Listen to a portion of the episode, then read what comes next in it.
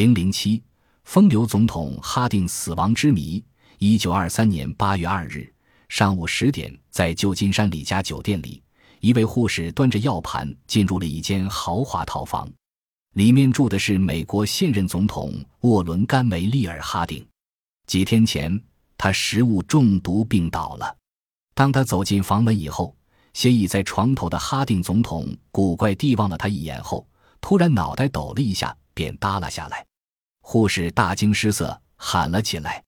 哈定总统的保健医生乔尔·西恩闻讯赶了进来，检查了一下，乔尔确定总统已经去世。医生们后来签署的死亡鉴定结果是，可能是中风。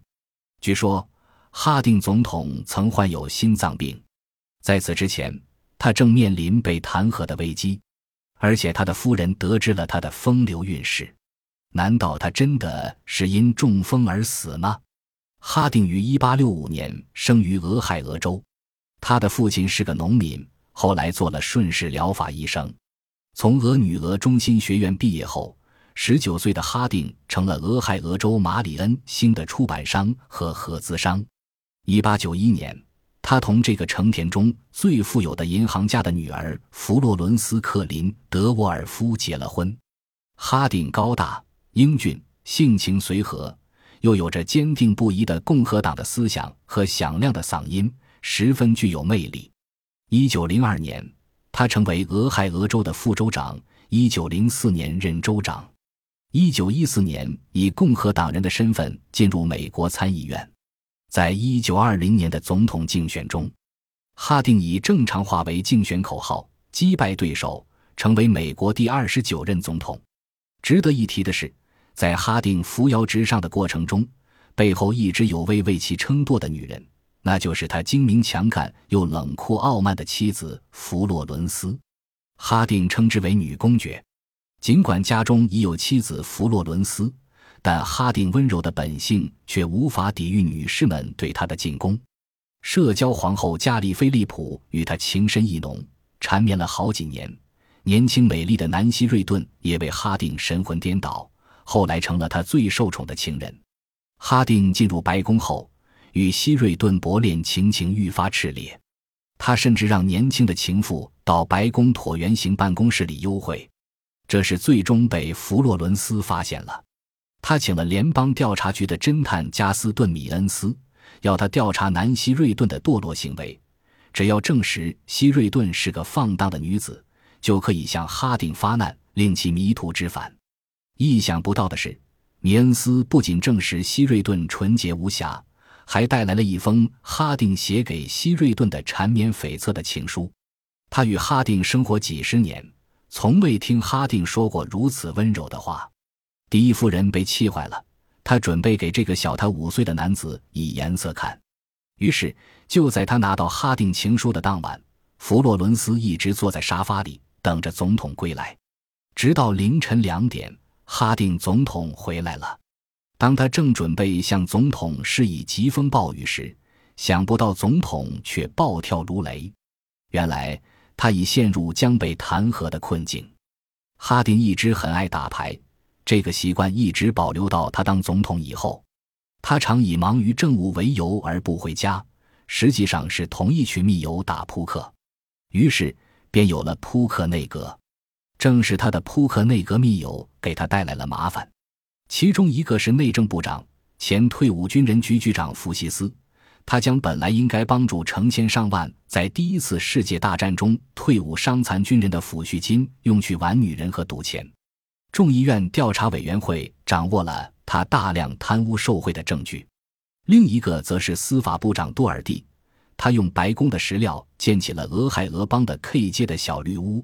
将其变成总统的牌友们违法贩运和利用权势贩卖私酒的巢窟。参议员托马斯·沃尔什掌握了多尔蒂助手史密斯犯罪的证据。就在沃尔什提出要深人调查多尔蒂时，史密斯却在多尔蒂的寓所自杀身亡。史密斯的自杀闹得华盛顿沸沸扬扬。沃尔什将矛头直指哈定总统。认为他是导致政府贪污腐败的罪魁祸首，应该受到弹劾。一时间，哈定急得像热锅上的蚂蚁，哪还受得了第一夫人对其风流韵事的质问？在这危急时刻，弗洛伦斯暂且把此事搁下，开始向哈定面授机宜。这么多年来，哈定一直是徒有刚强的外表，内心却脆弱不堪。而他的冷酷沉静的妻子，总会在惊涛骇浪中把握方向。哈定先将福西斯打发到欧洲，又叮嘱多尔蒂驻意民主派参议员的追究。一九二三年六月，他与夫人开始了穿越整个美利坚和众国的政治旅行。这是第一夫人的主张。这样做的目的，就是为了通过在各地演说，重新赢得民心。但是，哈定的表现并不令人满意。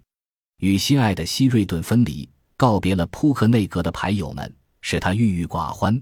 由于失眠的折磨，他的脸上泛着青光，而且他的演说也不似以前那样字字珠玑，而是词不达意。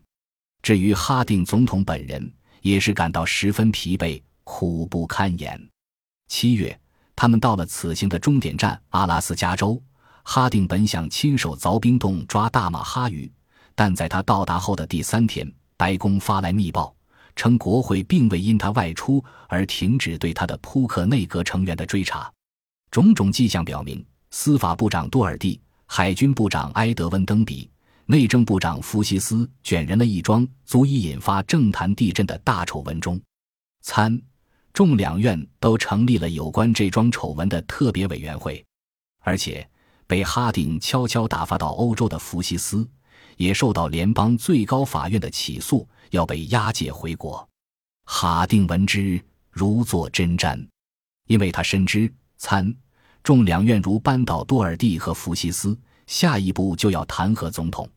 他食不甘味，卧不能寐了。在阿拉斯加的演说中，已经准备好的演说词竟没有读完。在阿拉斯加为总统举行的宴会上。哈定勉强吃了一些当地官员极力推荐的一种蟹肉，当他启程时，却突然病倒，上吐下泻。人们当即将其送到旧金山抢救，食物中毒似乎得到了化解，哈定也变得衰弱不堪。与其说是因食物中毒导致身体衰弱，倒不如说他是被丑闻击垮。八月二日，哈定躺在旧金山酒店里。处于精神衰竭状态，第一夫人一直陪伴在他身旁。当他神志清醒时，他就给他读篇杂志。十点左右，哈定夫人离开丈夫床头，回到自己房间休息。随后便发生了文章开头的那一幕。当医生告诉哈定夫人她的死讯时，她非常镇静地对待了丈夫的死亡。她不允许医生解剖尸体，只吩咐使用防腐剂，让总统保持他的形象。人们猜测。哈定是被夫人弗洛伦斯和他的保健医生西恩博士合谋毒死。有人传说，哈定在弥留之际仍不断呼唤希瑞顿和他俩的私生女，而一点却不留恋他的总统地位。这必定使傲慢、极度诚信的夫人十分伤心。她不能容忍自己的丈夫时刻想着别的女人。另一方面，她不愿见到哈定被弹劾的耻辱下场。因此，她下了毒手。若非如此，又怎样解释她在丈夫死后一滴泪却不掉，又不让解剖尸体呢？也有人说，哈定是因对国会弹劾的恐惧而死。不管怎样，他都算是死的是时候。不然，美国历史上就会又多了一个被弹劾的总统，而哈定个人的名声也会一落千丈。